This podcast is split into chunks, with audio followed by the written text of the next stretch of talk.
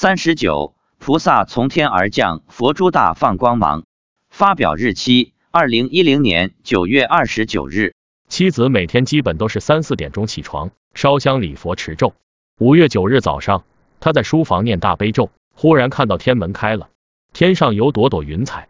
他看到观世音菩萨坐着莲花从开启的天门里降下来，进入我家。然后又突然看到他手上一百零八粒的佛珠上的观音菩萨放出耀眼的金光。妻子说，佛光太强了，有点刺眼。一颗佛珠上有一个观音菩萨，一百零八粒佛珠上的一百零八个观音菩萨发出金光长达半个小时。我家的这串一百零八粒佛珠是从寺院请来的，已经有两年了，也没做开光。妻子每天早上拿它边念边计数，大概是由于持诵制成，所以后来妻子发现佛珠上有观音菩萨，每一粒佛珠上就有一个观音菩萨。由此我认为。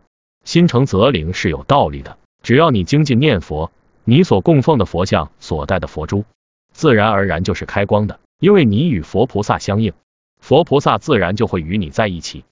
其实，妻子初一十五一大早去寺院烧香，曾经多次看到天门打开，有时还看到天上的楼宇宫殿，有时看到天上的仙女飘下来，有时看到菩萨飘下来，非常殊胜。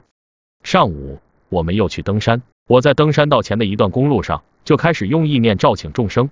妻子说，我召请后，众生就来了，出现了。有时在山脚下才出现，去的早，召请早；有时公路上就会出现，不召请也会在登山时出现。因为后来这些众生都是观音菩萨请来的。妻子说，人来了一千多，放生的动物、轨道灵性动物有大几千。